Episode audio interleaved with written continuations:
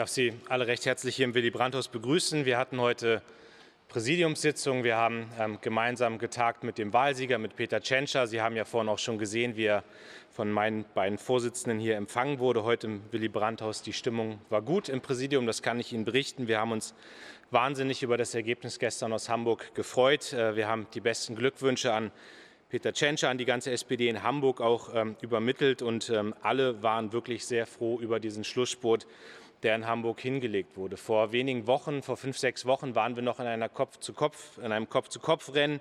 Am Ende hatte die SPD klar den Kopf vorne, 39 Prozent. Wir haben in 91 von 104 Stadtteilen ähm, haben wir als SPD gewonnen und es war auch ein deutliches Ergebnis gegenüber den Grünen, die ja lange Zeit eigentlich als Favorit in dieser Hamburg-Wahl galten. Das Erfolgsrezept, auch darüber haben wir heute noch mal im Präsidium geredet. Es gab eine klare Führung, es gab eine hohe Geschlossenheit in der SPD in Hamburg. Wir hatten einen inhaltlichen Dreiklang aus wirtschaftlicher Vernunft, sozialem Zusammenhalt und es waren wichtige Zukunftsthemen, die von der SPD in Hamburg besetzt wurden. Also jede und jeder in der Hansestadt wusste, wofür die SPD steht. Das, was auch sicherlich geholfen hat, war eine Geschlossenheit der SPD auf Bundesebene, die wir seit einigen Wochen haben und eine sehr klare Haltung im Kampf, in der Positionierung gegen rechts. Die SPD hat hier in den letzten Wochen sehr deutlich gemacht, was ihre Haltung ist, und das hat auch zu einem hohen Maß an Geschlossenheit und Unterstützung beigetragen.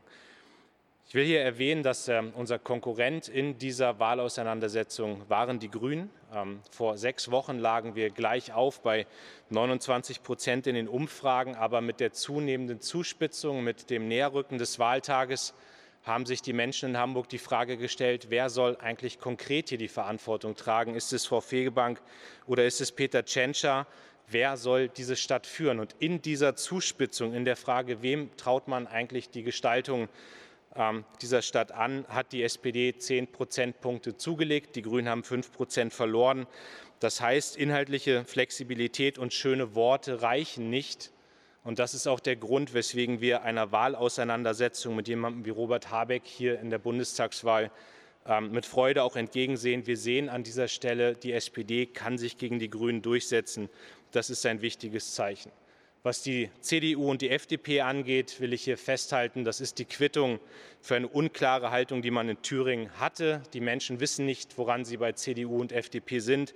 Das ist im Wahlergebnis sehr deutlich geworden. Was die AfD angeht, auch das hat heute eine Rolle in der Präsidiumssitzung gespielt. Was die AfD angeht, haben wir gestern Abend in der Tat zwischendurch alle gehofft, dass die dass diese populistische Partei, diese Rechtsaußenpartei, dass man aus dem ersten Landesparlament wieder rausfliegt. Die Zahlen waren am Ende doch anders, aber wir sehen, dass die AfD deutlich geschwächt ist. Sie hat verloren in Hamburg, sie hat Stimmen verloren, sie hat prozentual verloren. Das ist ein Trend, der sicherlich auch mit den Ereignissen in Hanau, mit den brutalen Morden in Hanau zu tun hat, wo die AfD wieder versucht hat, eine solch schreckliche Tat zu instrumentalisieren. Und wir werden der AfD nicht durchgehen lassen, dass sie jetzt scheinheilig versucht, sich zu distanzieren. Das sind Hetzer und Spalter, die wollen ein anderes Land und das werden wir als SPD an jeder Stelle deutlich machen. Lassen Sie mich abschließend sagen, weil ich gerade auch die ähm, Pressekonferenz der CDU-Parteivorsitzenden Frau Kramp-Karrenbauer verfolgt habe und äh, gehört habe, dass ich ja anscheinend auch eine größere Rolle gespielt habe in dieser Präsidiumssitzung und mir vorgeworfen wurde, es gäbe eine Schmutzkampagne jetzt seit einem Jahr in der Frage, welches Verhältnis hat die CDU eigentlich zur AfD. Ich habe am 5. Februar, als ich äh, nicht damit gerechnet hätte, dass CDU und FDP den Anstand verlieren, nicht oder den Anstand verlieren, der AfD die Hand zu reichen, habe ich mich gefragt, ob ich nicht hätte lauter sein müssen eigentlich in den Monaten davor, als sich ja angedeutet hat, dass es Überlegungen in der Union gibt, immer wieder auch mit der AfD zusammenzuarbeiten. Das ist eine, ein Tabubruch, der begangen wurde im Thüringer Landtag, von dem sich die CDU, so glaube ich, über lange Zeit nicht erholen wird weil die Frage, ob man nicht doch zusammenarbeitet, immer wieder gestellt werden wird. Wir werden das erleben im nächsten Jahr in Sachsen-Anhalt, wo sich ja auch politische Kräfte aus der CDU aufgemacht haben, genau das zu thematisieren. Wir werden das wahrscheinlich auch in Mecklenburg-Vorpommern erleben, dass dort, wo sich rechnerische Mehrheiten mit der AfD ergeben, auf einmal auch über die Zusammenarbeit mit der AfD geredet wird. Und insofern ist es richtig, dass wir darauf hinweisen, dass wir darauf hinweisen, dass die CDU hier eine Tür aufgemacht hat, die sie dringend wieder schließen muss. Ich äh, glaube Frau Kramp-Karrenbauer, dass sie fest gewillt ist, diese Tür zuzumachen. Ich glaube, dass auch meinem Kollegen Paul Ziemiak aber es reicht eben nicht, dass zwei an der Spitze der Partei das wollen. Das muss in den Landesverbänden gelebt werden, das muss praktiziert werden. Wenn ich mir anschaue, dass man die Werteunion nicht in den Griff bekommt, dann hat die CDU dort Glaubwürdigkeit herzustellen. Und das ist etwas, woran diese Partei jetzt täglich arbeiten muss. Ich wünsche Ihnen dabei ernsthaft viel Kraft, viel Glück, sage aber auch, diese Aufgabe muss gewährleistet werden. Herr Hansen, bitte, die erste Frage. Wenn Sie erlauben, zwei Fragen. Einmal zur Hamburger Wahl. In dem Jubel der SPD geht ein bisschen unter, dass Sie nach Prozentpunkten und Verlusten eigentlich auch der größte Wahlverlierer sind, weil Sie haben über sechs Prozentpunkte verloren. Vielleicht können Sie mal erklären, wie Sie sich das erklären. Sie sagen auch, es hat gezeigt, Sie können die Grünen noch besiegen.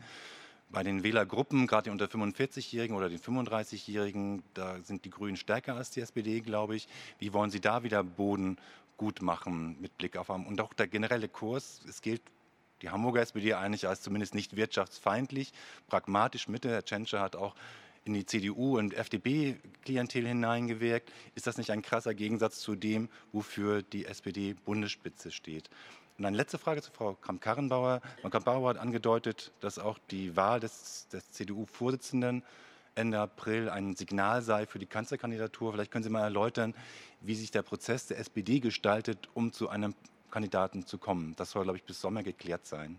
Alles klar, ich gucke jetzt mal, ob ich alle Fragen, mir alle Fragen merken konnte. Hansen. Das erste, ähm, und da will ich wirklich jetzt mal auf meine ganzen letzten Pressekonferenzen der letzten zwei Jahre hinweisen. Ich habe nie versucht, ein schlechtes Wahlergebnis schönzureden hier im Willy Brandt-Haus. Ähm, ich ähm, kann aber schon mit aller Klarheit feststellen, dass dieser Schlussspurt, den die SPD in Hamburg hingelegt hat, dass der wirklich phänomenal war. Wir haben zehn Prozentpunkte in den letzten Wochen dazugelegt. Wir haben die Grünen auf Distanz gehalten, 15 Prozent Abstand vor ein paar Wochen hatte ich noch viele Kolleginnen und Kollegen von Ihnen, äh, wenn ich gesagt habe, ich habe den Optimismus, dass wir weiter den ersten Bürgermeister stellen, dann wurde ich belächelt. Also da hat die SPD in Hamburg wirklich phänomenal etwas hinbekommen. Trotzdem entlässt uns das natürlich nicht von Fragen, die sich an die Partei stellen.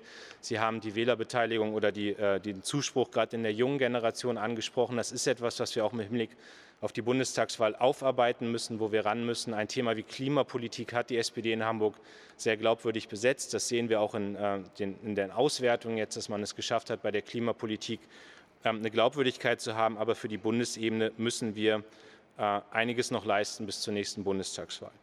Ähm, die zweite Frage, helfen Sie mir ganz kurz, war zum Thema äh, Gegensatz.